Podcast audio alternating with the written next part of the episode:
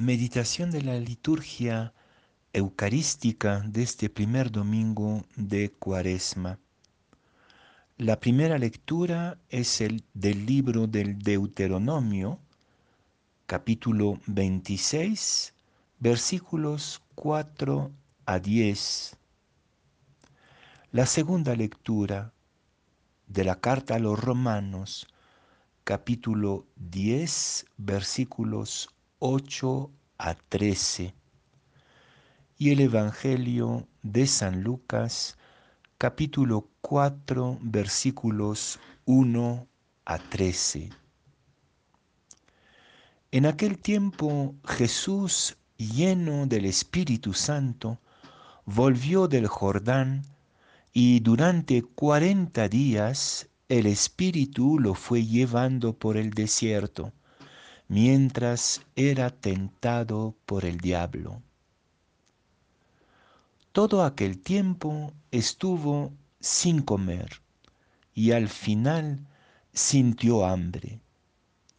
Entonces el diablo le dijo, si eres hijo de Dios, dile a esta piedra que se convierta en pan. Jesús le contestó, está escrito, no solo de pan vive el ser humano. Después, llevándole a lo alto, el diablo le mostró en un instante todos los reinos del mundo y le dijo, te daré el poder y la gloria de todo eso, porque a mí me lo han dado, y yo lo doy a quien quiero. Si tú te arrodillas delante de mí, todo será tuyo. Jesús le contestó, está escrito, al Señor tu Dios adorarás y a Él solo darás culto. Entonces lo llevó a Jerusalén y lo puso en el alero del templo y le dijo, si eres hijo de Dios, tírate de, aquí abajo, porque está escrito, encargará a los ángeles que cuiden de ti. Y también te sostendrán en sus manos para que tu pie no tropiece con las piedras. Jesús le contestó, está mandado, no tentarás al Señor tu Dios. Completadas las tentaciones, el demonio se marchó hasta otra ocasión.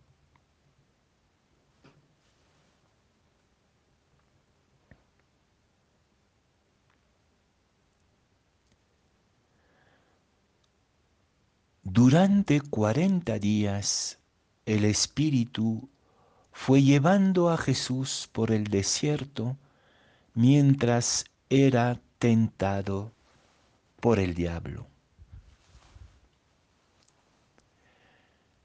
El Evangelio de Mateo incluso va a precisar que el Espíritu llevó a Jesús al desierto para ser tentado. Qué expresión más misteriosa. Al comenzar estos 40 días de cuaresma, donde intentamos convertirnos o dejarnos convertir por el Espíritu, la liturgia nos advierte que el combate no es simplemente una pequeña sanación, un arreglo de nuestros pequeños errores, sino que es un combate frontal entre el bien y el mal, entre el espíritu y lo que la Biblia llama el diablo, es decir, el mal que supera nuestra simple maldad personal o nuestros simples errores morales. En el desierto donde hemos entrado desde algunos días simbólicamente por la cuaresma, lo que está en juego es algo mucho más grande que nuestra pequeña vida subjetiva o nuestras pequeñas relaciones inmediatas. Y por eso nos hablan de tentaciones. Es un tiempo de tentación. Y si, lo, si creemos a, San Mateo, el Espíritu nos lleva a el desierto para ser tentado, para llevar este combate espiritual de fondo entre las fuerzas de vida y las fuerzas de muerte que nos atraviesan. Y en la Biblia hay solo dos grandes tentaciones. La primera es prescindir de Dios, es decir, considerarnos como todopoderosos y capaces de arreglarnos por nuestras propias fuerzas. De estas tentaciones se trata aquí en el episodio del Evangelio.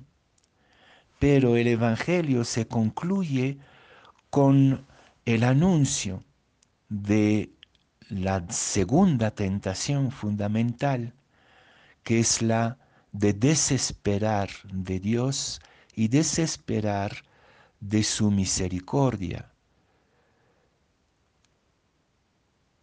El demonio se marchó, dice el Evangelio, hasta otra ocasión. Esta otra ocasión es en la mentalidad de Lucas, Getsemaní, es decir, el momento de la prueba en el jardín del Calvario, el jardín antes de subir a la cruz. La segunda tentación entonces es desesperar de la misericordia o desesperar de Dios simplemente.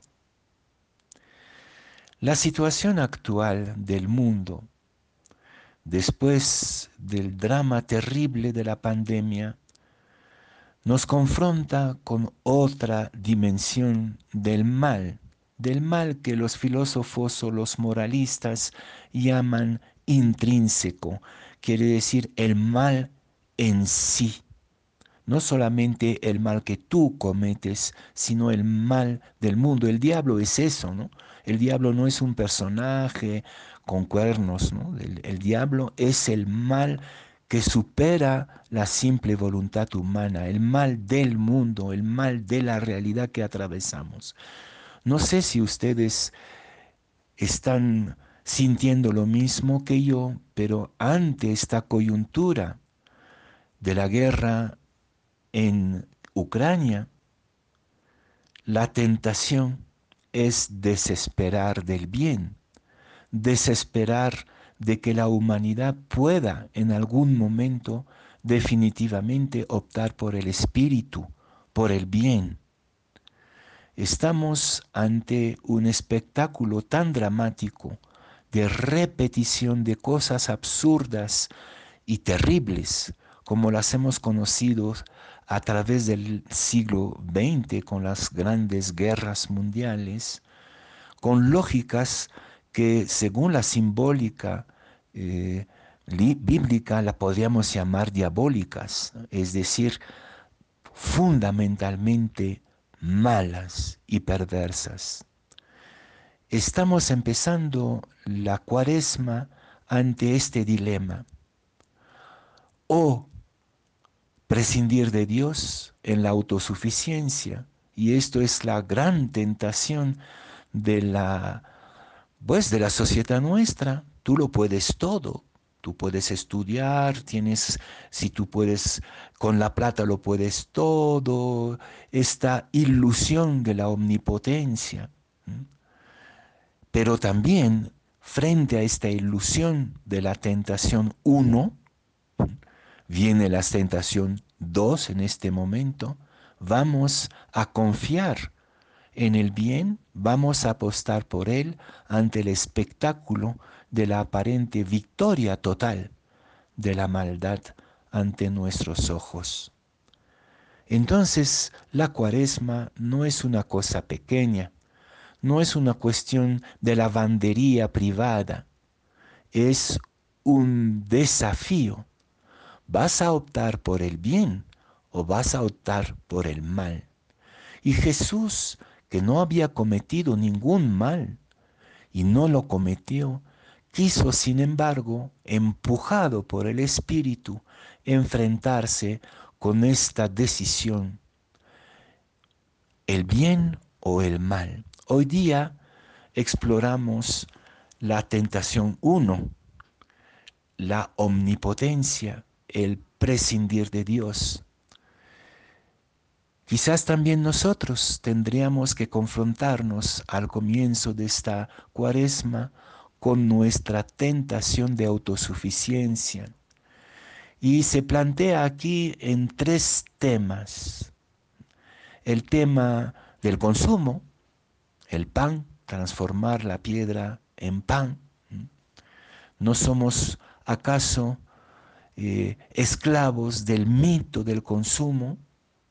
Y a ese ídolo del consumo no le consagraron, no le consagramos no le sacrificamos incluso nuestra dignidad y nuestra solidaridad? ¿No estamos confrontados nosotros también con la ambición de la competitividad, la segunda tentación, del poder, de competir con los demás a como sea, mintiendo, aplastando, dominando, corrompiendo?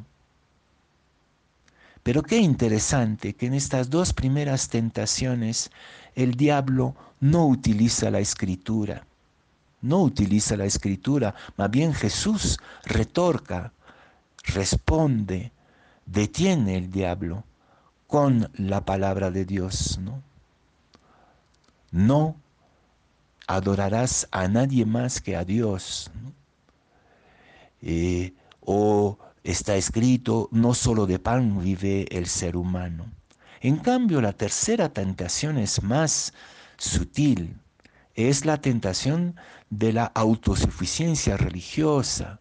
Es como si pudiéramos utilizar la religión a nuestro propio beneficio, como si Dios estuviera a nuestro servicio, no a nuestro servicio como criaturas, sino al servicio de nuestros antojos. Y también en este tiempo de desesperaciones podríamos pensar que la religión sea nuestra salvación, porque Dios va a hacer lo que le pedimos. El Papa pide, por ejemplo, que oremos por la paz, pues no hay que utilizar esta oración como si fuera algo que Dios debe hacer sí o sí, como un mago con su varita mágica.